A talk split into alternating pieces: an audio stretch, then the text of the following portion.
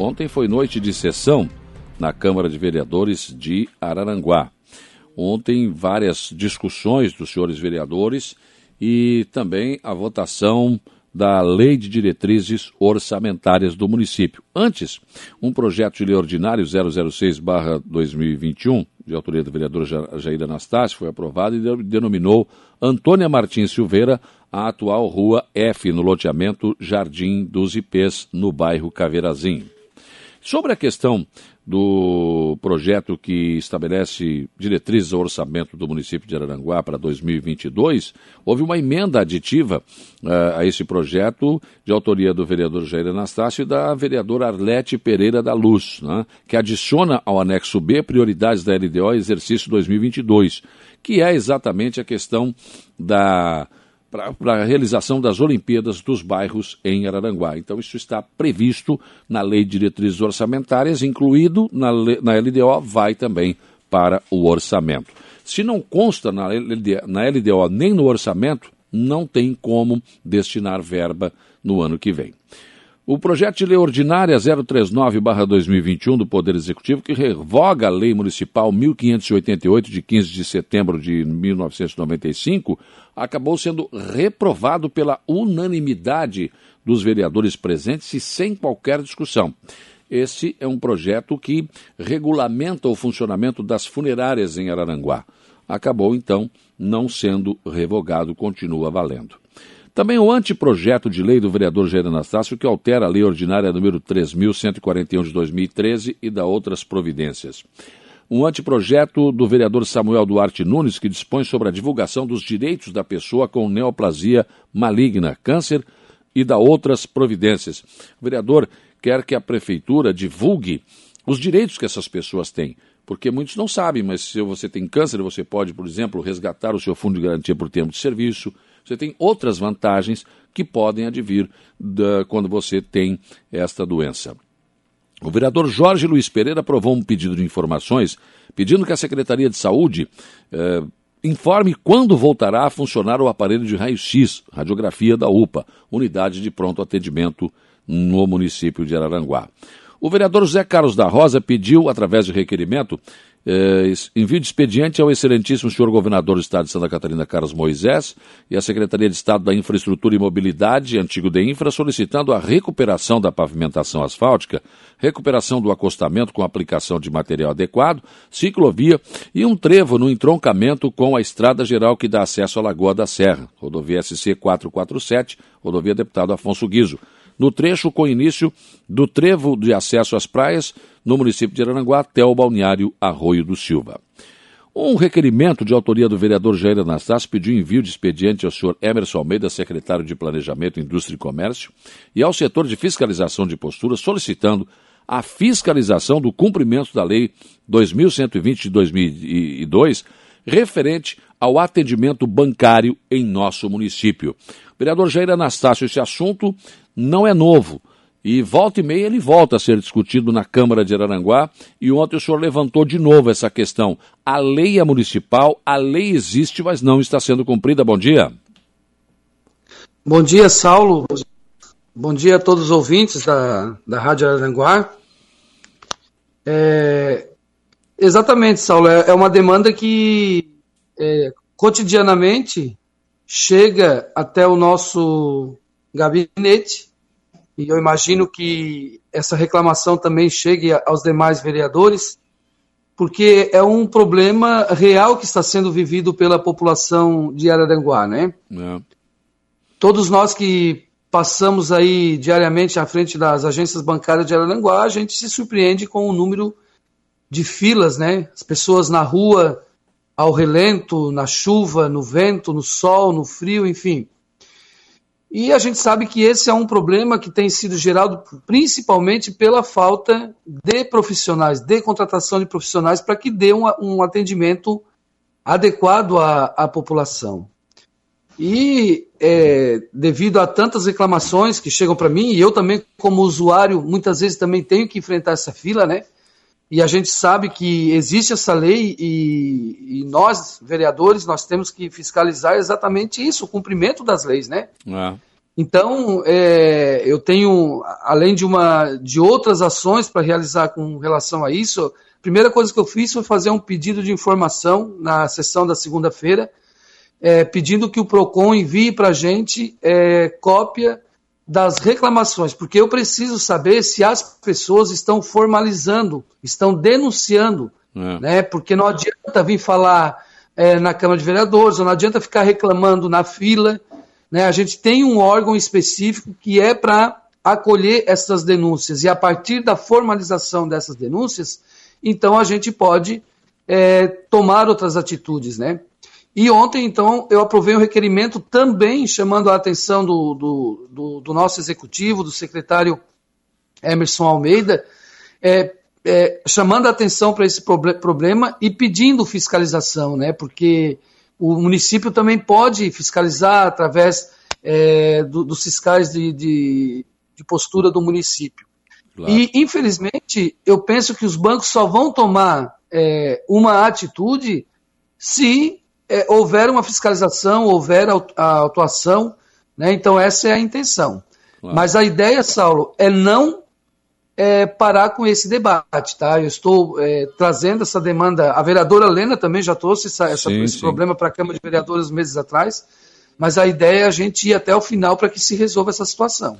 Eu quero, quero crer, vereador, que o principal problema está na Caixa Econômica Federal, que faz esses pagamentos desse auxílio uh, do, do, governo federal. Acho que talvez o governo tivesse que encontrar uma outra forma desse dinheiro chegar no povo sem ter que ir à agência, né?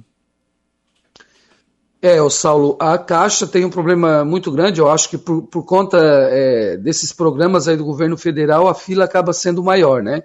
Mas eu posso te garantir que existe problema no Banco do Brasil, tá? Muita demora nas filas, as pessoas ficam esperando ali na rua. Eu mesmo já fiquei quase duas horas em pé ali na rua aguardando para ser atendido, tá?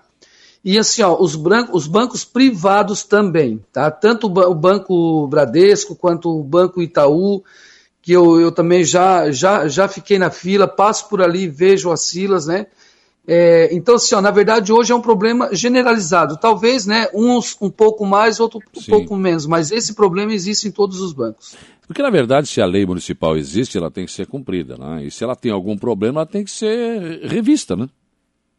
Sim, com certeza. O que não pode acontecer é que a população, né, e, é, sobretudo geralmente é a população que, que mais precisa, são pessoas idosas, às vezes pessoas doentes que estão na fila lá para buscar o seu benefício. O que não pode é continuar esse problema. Né? Tem que haver uma solução. Se o problema é, é, é também a questão de funcionários, os bancos a gente tem dados aí do. Né, os bancos lucram e lucram demais.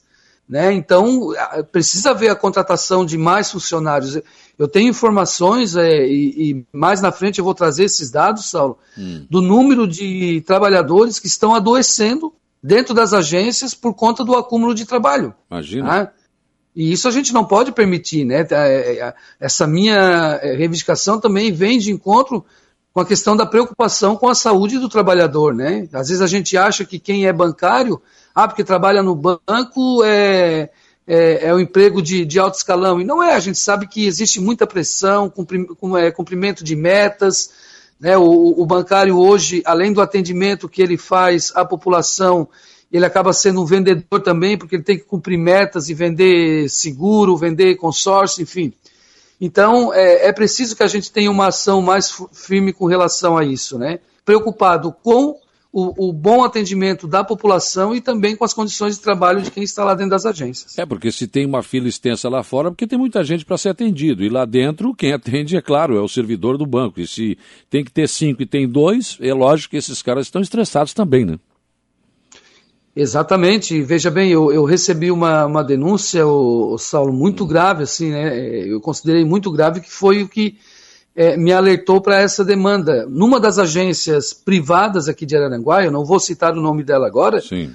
teve um funcionário que teve um momento de surto no momento do, do, do atendimento. Surto mesmo, ele, ah. ele, ele, ele saiu derrubando mesa, derrubando cadeira, porque ele não aguentou a pressão né, da, da população, do, do dia a dia, Então, assim, ó, tá chegando num limite que não dá mais para suportar, é preciso tomar uma providência. Vereador, daqui a pouco aqui no programa eu vou conversar com a deputada federal Giovana de Sado, do, do PSTB. Ela entrou com um projeto legislativo né, para falar sobre a questão, levantar a questão da fibromialgia. Né? E ela quer, esse projeto, eu vou detalhar daqui a pouco, mas ela quer prioridades, algumas prioridades para as pessoas que têm, é, que portam, né, são portadoras dessa doença. O senhor já tratou desse assunto na Câmara, né? Sim, Saulo, eu já tratei. Na verdade, foi um, um projeto que eu dei entrada e foi votado no, no mandato passado. E o, o, meu projeto ele, ele, ele cria né, no município é, o dia de conscientização sobre a fibromialgia, até porque é uma doença muito pouco conhecida e às vezes até quem é portador da doença não sabe Nem que tem sabe. essa doença, né? É, fica tratando de outras coisas e não não sabe, não tem o diagnóstico é, correto. Então, seria o dia 12 de maio, né?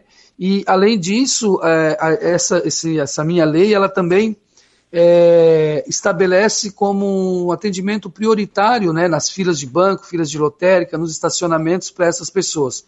Porque um dos sintomas né, dessa doença é, é também a, prejudica a, a, dificuldade de andar, de ficar em pé, porque é dores pelo corpo todo, né? Infelizmente, Saulo, no, no governo passado, é, para minha é, surpresa desagradável, né, o, o, prefeito não havia sancionado esses dois, esses dois projetos, o antigo Sim. prefeito. Então, logo, um dos primeiros atos do presidente Diego, e eu quero aqui aproveitar e agradecer o Diego por essa sensibilidade, foi é, sancionar é, esse projeto. Sim. É, ele entendeu a, a, a, necessidade, né? E como a, o prefeito não havia sancionado, cabe ao, ao, presidente do Poder Legislativo. Então, hoje é uma lei que tem em Araranguá. Eu fiz no início do mandato uma discussão com a Secretaria de Saúde. É, senti uma certa resistência em, é, da parte da Secretaria de Saúde em colocar em prática isso, mas eu acho que agora esse debate que a deputada Giovana traz, ele vai reforçar isso. Eu vou retomar esse debate novamente com o executivo, até porque eu tenho sido pressionado constantemente por pessoas que, que são portadores dessa doença, Saulo, e que precisam disso, é Sim. algo importante para eles. Né? Com certeza. Então eu acho que o, assim, ó, tem municípios aqui no, no, nosso arredor aqui que já colocaram isso em prática, né? Furquilinha é um exemplo que está dando lição com relação ao atendimento aos portadores com fibromialgia. E eu gostaria que Araranguá também desse uma atenção especial para isso. Né? É, é uma questão é, de saúde, as pessoas que são portadoras dessa doença sofrem muito e precisam ter essa atenção especial.